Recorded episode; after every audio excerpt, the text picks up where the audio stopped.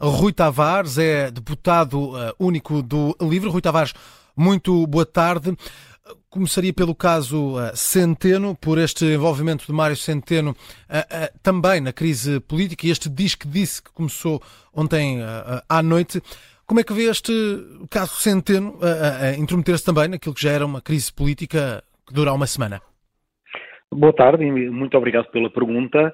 Bem, acho que estamos a viver tempos de alguma desorientação política uh, que conviria conter, uh, porque o período é excepcional, mas os autores políticos não precisam de uh, mandar gasolina para o lume nem tornar as coisas mais difíceis para o país do que aquilo que elas já são. O senhor Primeiro-Ministro fez muito mal ao vir tornar público que tinha havido uma conversa com o Sr. Presidente da República e que uh, o Governador do Banco de Portugal tinha sido cogitado para eventualmente uh, se tornar Primeiro-Ministro. Uma coisa é essa conversa ter existido quando dois titulares de órgãos de soberania estão numa reunião privada e veem as hipóteses que estão à sua frente. Outra coisa é já depois de uma decisão tomada de irmos para eleições antecipadas pelo Presidente da República, trazer esse facto para o debate público. Mas se o Primeiro-Ministro esteve bastante mal ao fazê-lo, também estão bastante mal aqueles que agora querem, eh, com isso, aproveitar, nomeadamente via Iniciativa Liberal hoje, para demitir o Governador do Banco de Portugal. Como se aquilo que Portugal precisasse, precisasse mostrar internamente e, sobretudo, externamente, fosse que além de governo decapitado, de, de, potencial conflito entre poder judicial e poder político, Portugal agora também não tinha Banco Central. E que no sistema de bancos centrais uh, de, de, da zona euro, o Banco uh, Central Português se encontrasse vacante. Basta nós perguntarmos o que é que isso faria aos famosos ratings e spreads e rankings e por aí afora, porque a iniciativa liberal diz gostar muito. Eh, não faria certamente nada de bom e só se poderia justificar uma desorientação destas se por acaso a intenção for, mais à frente, ir para o governo numa situação que, além de crise política, crise de relação entre órgãos de soberania, elementos de crise de regime, ainda tivesse uma crise financeira em cima, uh, uma crise dos juros, como tivemos no passado, e que seria uma ótima desculpa para implementar um, um, um programa de austeridade. Uh, mas eu não vou tão longe, eu acho que não há aqui uma intenção maquiavélica, mas que há uma grande desorientação, lá isso há. Mas Rui Tavares, uh, Mário Centeno tem condições agora para continuar no cargo de governador? Bem, quer dizer, eu creio que se toda a gente tornar o trabalho de, do Banco Central Português, nós estamos a falar de Mário Centeno, especificamente a pessoa Sim. que recebeu um telefonema, uh, que cogitou sobre ele e que foi tornado público esse ato pelo Primeiro-Ministro em funções, que não o deveria ter feito.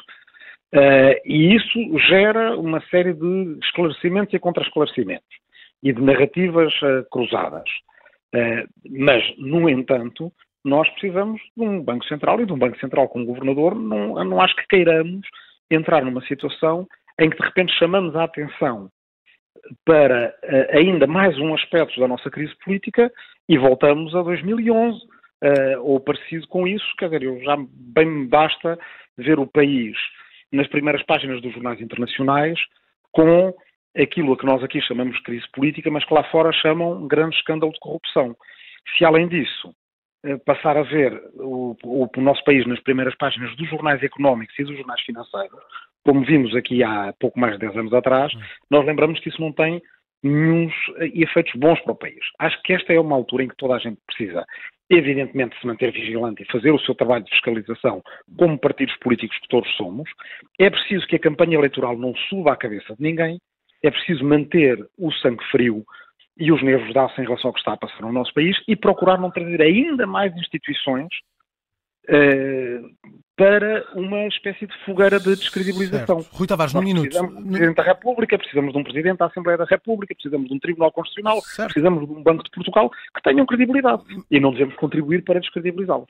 Num minuto, isto devia estar mais escrito na lei, ou seja, estas regras eh, de impedir a passagem de responsáveis para posições de regulação, vice-versa, isto devia estar uh, melhor escrito na, na lei, este, vá, vamos chamar o período de nojo?